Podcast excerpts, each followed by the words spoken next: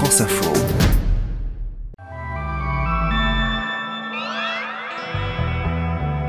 Vendredi 3 juin. Vladimir Poutine annonce une opération militaire en Ukraine. Le président russe euh, l'a dit il y a quelques minutes lors d'un discours à la télévision. Ça fait déjà 100 jours que la guerre a commencé en Ukraine. Pour l'occasion, le quart d'heure se pose en terrasse à Kiev. Oui, parce que malgré tout, c'est le printemps et les habitants veulent continuer à profiter comme avant dans la capitale ukrainienne, même si dans leur fort intérieur, ils sont très marqués. Le printemps, le mois de juin, c'est aussi celui des fiertés LGBT. Des chars, des paillettes, des drapeaux arc-en-ciel, la marche des fiertés de Paris, c'est dans trois semaines. Mais dès demain, samedi, c'est la Pride des banlieues à Saint-Denis. On peut vivre en étant LGBTQI+, en banlieue sans être euh, agressé tous les jours euh, par euh, des délinquants islamistes comme peuvent le montrer parfois certains médias. Casser les clichés sur la banlieue tout en luttant contre la LGBT-phobie mais aussi le racisme qui existe comme partout ailleurs, c'est l'enjeu de cette marche qui se prépare. Valentine Joubin en a rencontré les organisateurs. Elle passera tout à l'heure dans notre studio. Bienvenue, je suis Léo Técher et c'est parti pour le quart d'heure. Centième jour de guerre donc, et pourtant au début, on avait du mal à y croire. Tous ces gens qui vont à l'école, tous ces gens qui font leurs courses et font même des projets, on se dit que c'est pas possible que dans quelques jours, euh, la Russie vienne envahir un pays comme l'Ukraine. À Kiev et dans d'autres villes, les sirènes ont encore retenti Des dans tirs d'artillerie sur un site nucléaire. Notre esprit combatif est à 120%. On est prêt à défendre notre pays. On ne va pas se rendre. Jamais. Volodymyr Zelensky a appelé hier à tous les Européens aguerris au combat à faire la guerre aux côtés des Ukrainiens. C'est une première dans l'histoire de l'Union européenne. 450 millions d'euros débloqués pour financer l'achat et la livraison d'armements. Tout à l'heure, le porte-parole du Kremlin a estimé que la Russie avait déjà rempli certains de ses objectifs en Ukraine, libérant et pacifiant certaines localités où Moscou continue d'affirmer qu'elles étaient aux mains des forces armées pro-nazis. Aujourd'hui, c'est 20% de l'Ukraine qui est sous contrôle russe, un territoire aussi grand que la Belgique, les Pays-Bas et le Luxembourg réunis. Mais Volodymyr Zelensky l'affirme une nouvelle fois, la victoire sera nôtre. Le président ukrainien se filme dans une vidéo Instagram devant son palais présidentiel à Kiev, la capitale ukrainienne qui au centième jour de la guerre essaye tant bien que mal de vivre normalement. C'est ce que m'a raconté notre envoyé spécial Boris Loumagne. Dobry den, Boris. Dobry den, Léo. C'est la deuxième fois que tu es envoyé en- par France Info en Ukraine. La première, c'était au tout début, dès le lendemain de l'invasion par la Russie. Est-ce que tu as remarqué du changement entre ces deux missions? Oui, le, pays a, a totalement euh, changé. Quand je suis arrivé, euh, le tout le pays s'attendait à, ce que les Russes euh, envahissent l'Ukraine ou en tout cas qu'il y ait des combats un petit peu partout euh, dans le pays.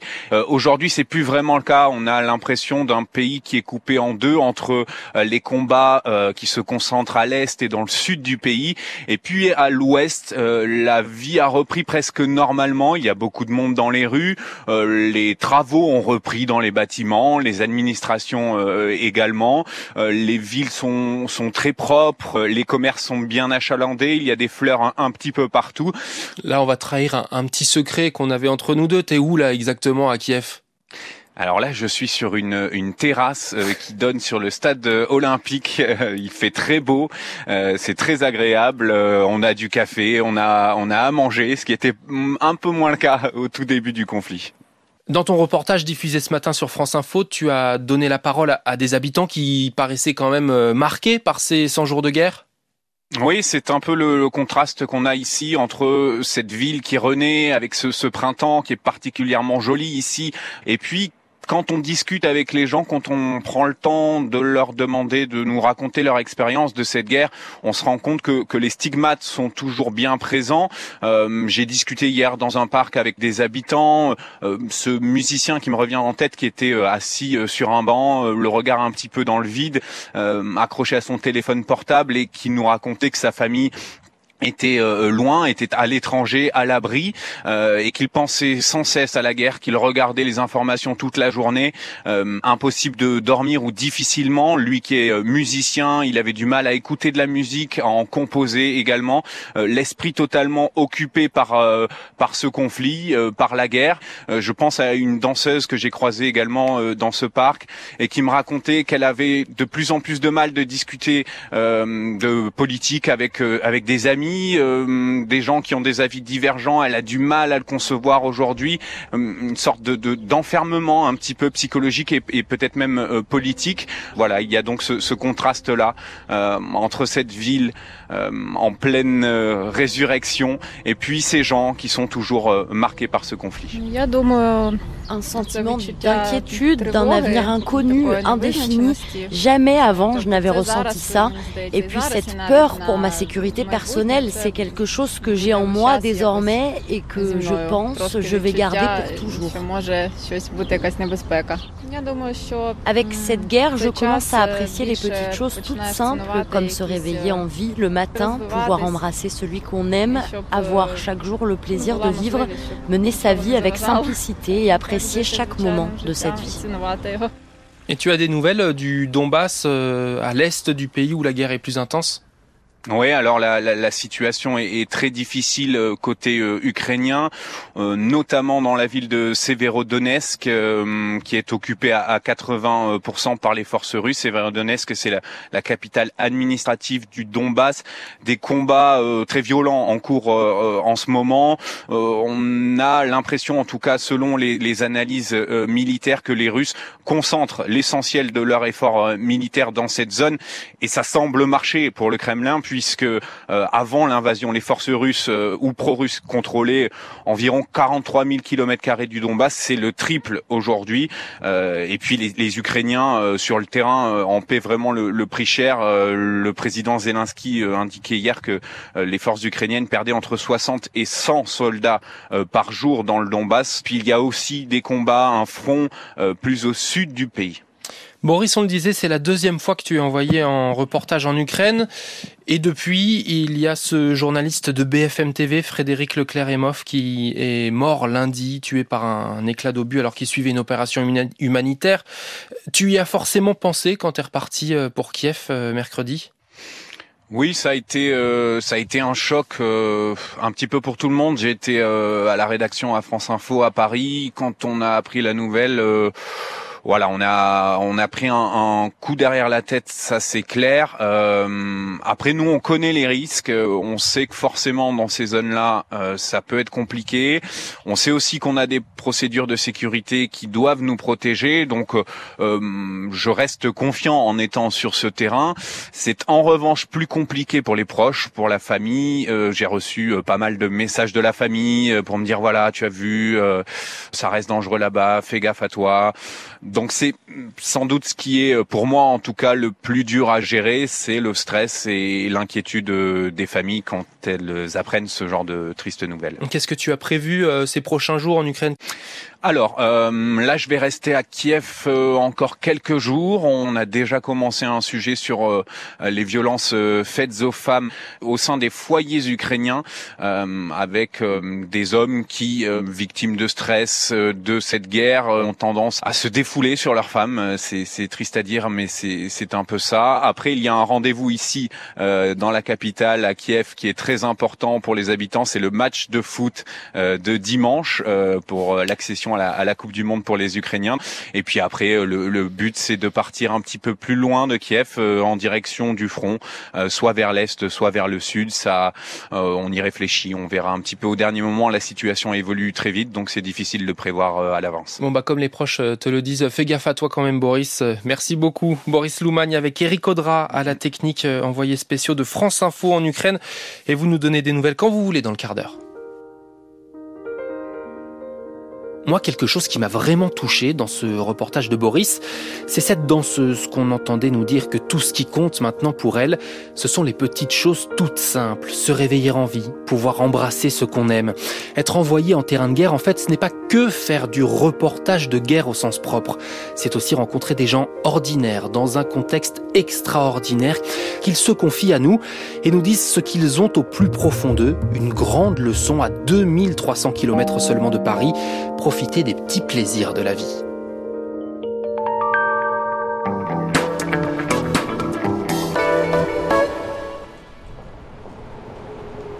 Le quart d'heure vous emmène maintenant en banlieue, à 10 km à peine au nord de Paris, à Saint-Denis, où est organisée demain samedi une marche des fiertés LGBT. Des milliers de personnes attendues pour se montrer, sortir de l'invisibilité et porter les revendications des personnes LGBTQIA+, vivant dans les quartiers populaires. ne respecte pas les trans, les queens et les PD.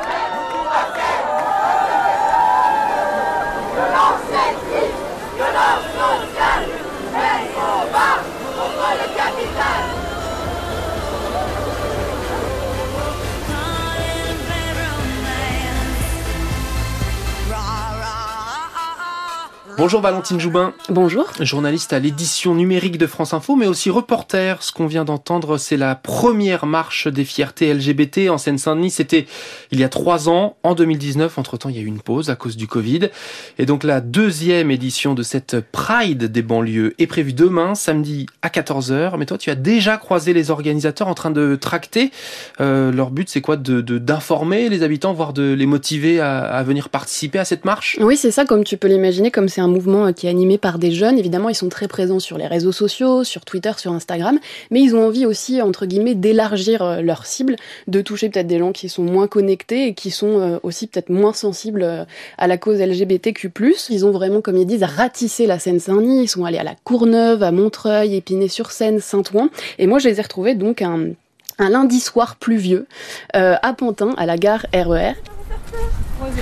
J'avance au radar.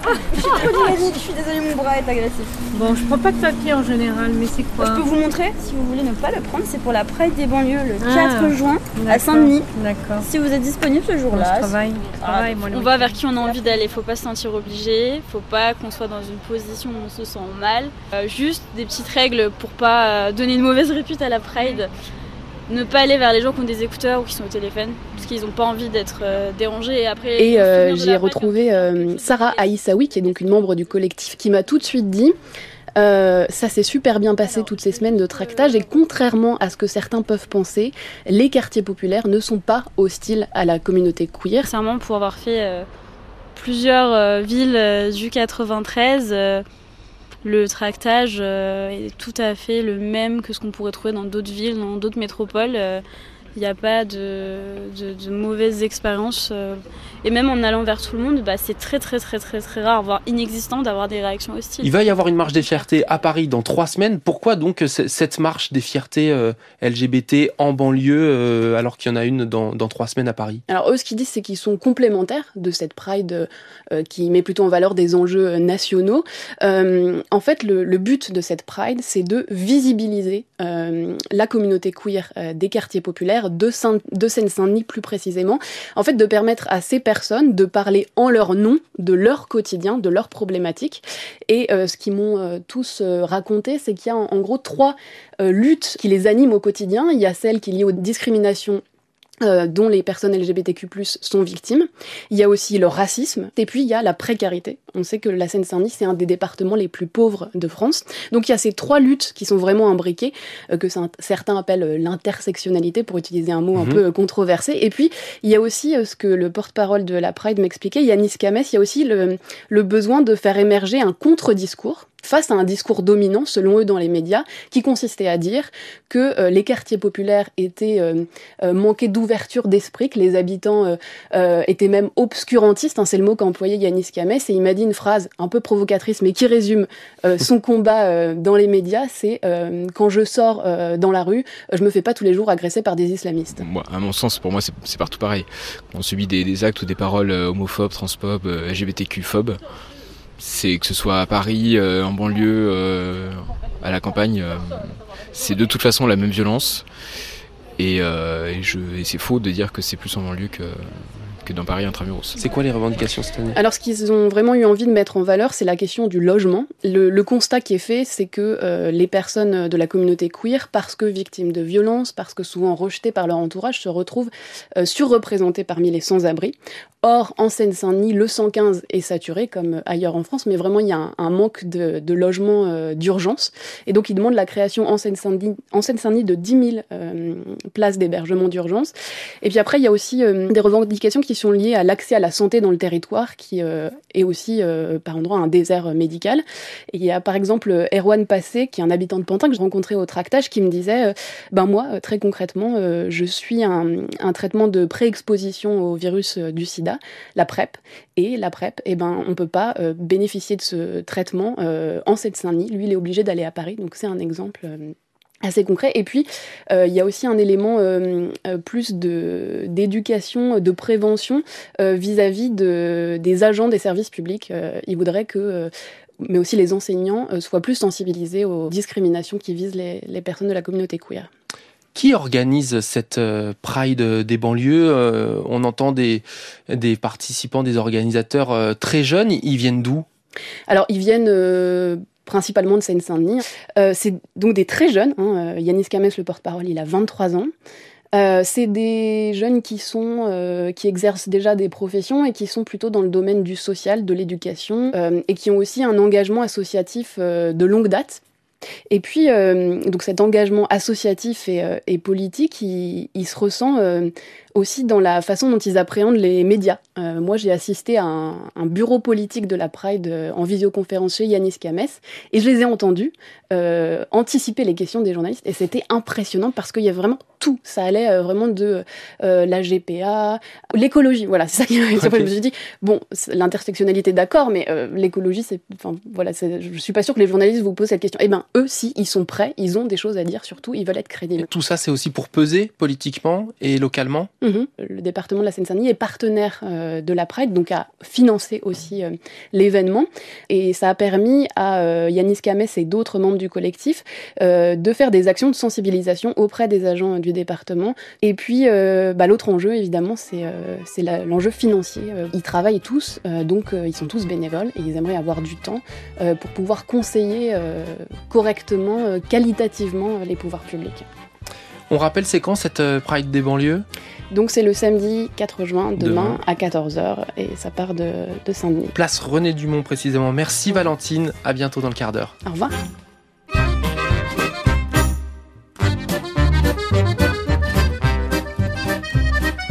À se promener sur les quais Pour la première édition de cette marche des fiertés en Seine-Saint-Denis il y a trois ans, il y avait eu 1000 participants. Cette fois, les organisateurs en attendent 5 à 10 000 venus de toute l'île de France, preuve de l'intérêt porté à la Pride des banlieues et de l'importance des revendications LGBT au sein même des quartiers populaires. Et comme les Ukrainiens nous l'ont rappelé tout à l'heure, je vous donne un mot d'ordre pour ce week-end. Profitez des petits plaisirs de la vie, se réveiller le matin, prendre un café, embrasser son amoureux, son amoureuse ou qui vous voudrez. À bientôt dans le quart d'heure. plaisir de la vie terre petit plaisir de la vie.